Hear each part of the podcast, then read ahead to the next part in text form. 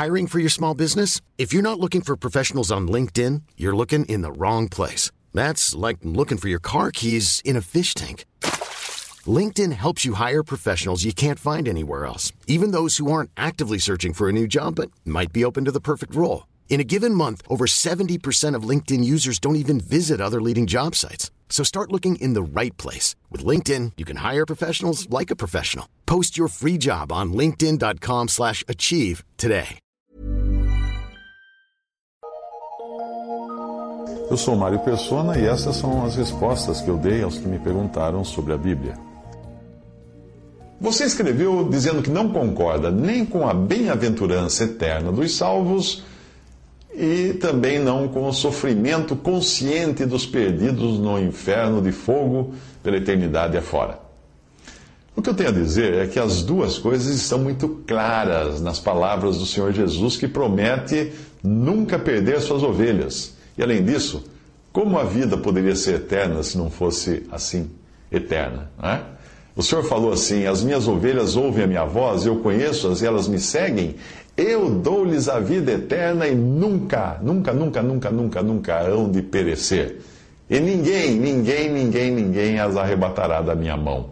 Meu Pai que mas deu é maior do que todos e ninguém, ninguém, ninguém, ninguém pode arrebatá-las da mão de meu Pai. João 10, 27 e 29. Você crê nisso? E se a tua mão te escandalizar, corta-a. Melhor é para ti entrares na vida aleijado do que tendo duas mãos ires para o inferno, para o fogo que nunca, nunca, nunca, nunca, nunca se apaga. Marcos 9, 43 e 48. Veja, nunca o crente perde a salvação. O fogo do perdido nunca se apaga. Você também escreveu dizendo que não acredita que Cristo tenha sofrido como um pecador sofrerá se for condenado por causa dos seus pecados. Bem, a grande diferença é que Jesus não pecou Portanto, ele não estava sujeito à morte, e tampouco ele foi morto na cruz, seja por sofrimentos ou pela lança do soldado, porque ele já estava morto quando o soldado uh, enfiou a lança no seu lado. Ao contrário de nós, que só morremos se existir uma ação externa contra nós, ainda que aplicada por nós mesmos, no caso do suicídio, o Senhor fez algo que homem algum é capaz de fazer, ou seja, ele entregou a vida. Nem eu nem você podemos entregar a vida. Nós não podemos dizer, vou morrer agora e, e fazer força e morrer. Não, não há como, ninguém, ninguém consegue. Não foi o nosso pecado que matou o Senhor Jesus na cruz, não.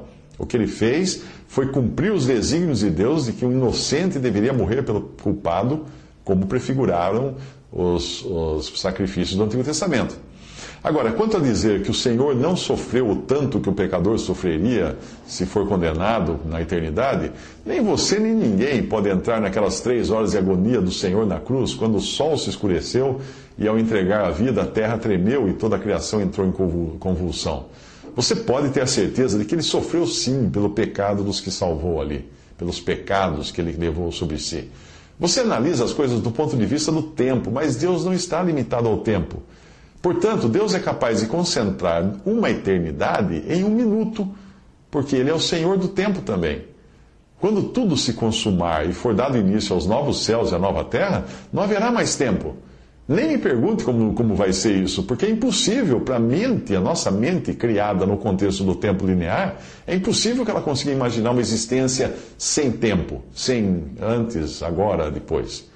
Você afirma que tudo isso, tudo isso que você afirmou, uh, você diz que prefere crer num Deus justo. Mas pode ter certeza de que Deus é justo. O problema é que Deus não poderia nos tratar com justiça porque a justiça de Deus exige a condenação do ímpio, do pecador.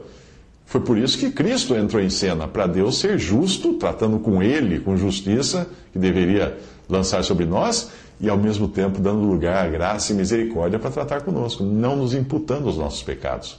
Cristo sofreu o que nós merecíamos para nos dar uma salvação que nós não merecemos. Quando você fala de um, de um suposto julgamento de pessoas boas e condenação de pessoas más, você está confundindo as coisas. Não existe julgamento para pecadores não convertidos. Quem não é convertido já está julgado, já está condenado, como o próprio Senhor Jesus falou. Quem crê nele não é julgado ou condenado, mas quem não crê já está condenado, já está julgado, porquanto não crê no nome do unigênito Filho de Deus. João 3,18. A ideia de que nós podemos ser julgados e assim condenados ou não, livres ou condenados, é falsa essa ideia. Nós já nascemos condenados. Você não precisa fazer nada, absolutamente nada para ir para o inferno. Basta você ter nascido, já é suficiente, você já é um pecador. É importante entender que o que nós chamamos de juízo final, ou grande trono branco, que você encontra em Apocalipse 20, não é um julgamento para ver quem vai e quem não vai ser condenado. Ali é a leitura da sentença, todos ali serão condenados. Ninguém sairá salvo daquele julgamento, mesmo porque ali estarão todos os que não receberam a salvação em algum momento antes daquilo. Lembre-se de que quem nele crê não é julgado, diz a Bíblia, não é condenado. Os açoites aos quais você se referiu, que uns, uns, receberão menos açoites e outros mais, da passagem do Evangelho, nada tem a ver com o juízo final.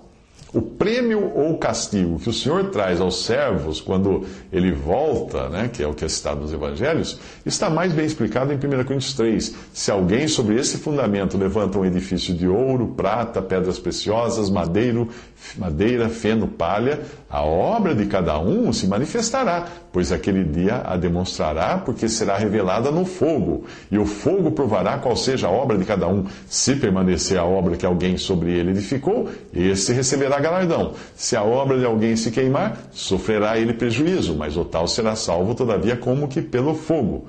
1 Coríntios 3, de 12 a 15. Ali, ali é um julgamento de obras, não de pessoas. É um julgamento para outorga de prêmios, de galardão, de recompensas, ou não outorga de recompensa. Isso acontece antes do juízo final de Apocalipse.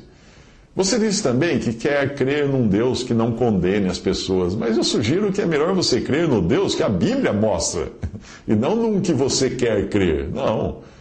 Aquele versículo, não repreenderá perpetuamente, nem para sempre conservará a sua ira, que você citou fora, completamente fora do contexto, para tentar comprovar suas ideias, esse versículo está assim, olha, Salmos 103, versículos 7 a 10. Deus fez notórios os seus caminhos a Moisés e os seus feitos aos filhos de Israel. Compassivo e misericordioso é o Senhor, tardio em irar-se, grande em benignidade, não repreenderá perpetuamente e nem para sempre conservará sua ira. Não nos trata segundo os nossos pecados, nem nos retribui segundo as nossas iniquidades. Até aí a passagem. Mas o contexto mostra muito bem que Deus não repreende perpetuamente os que são seus Veja que ele está falando de Moisés e dos filhos de Israel, daqueles que, uh, aos quais ele não retribui segundo as suas iniquidades. Conforme eu disse, ele nos dá o que não merecemos, porque é grande benignidade.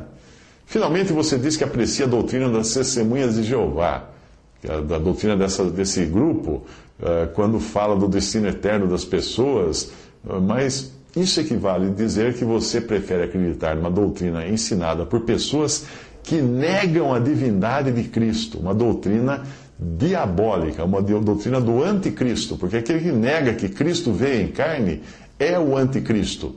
E negar que Cristo veio em carne é negar que ele tinha pré-existência, que ele existia antes de vir ao mundo. Por isso ele é Deus, Deus pré-existente que veio em carne. Isso é Cristo. E a doutrina das testemunhas de Jeová negam isso. Agora, você prefere crer no que eles dizem?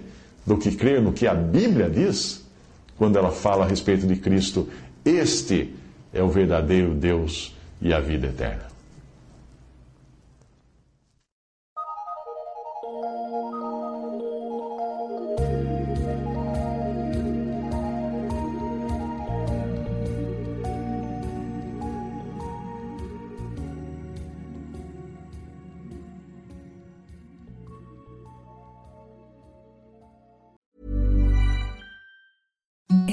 The softest sheets you've ever felt. Now imagine them getting even softer over time. That's what you'll feel with Bowl and Branch's organic cotton sheets. In a recent customer survey, 96% replied that Bowl and Branch sheets get softer with every wash. Start getting your best night's sleep in these sheets that get softer and softer for years to come. Try their sheets with a 30-night guarantee. Plus, get 15% off your first order at bowlandbranch.com. Code BUTTERY. Exclusions apply. See site for details.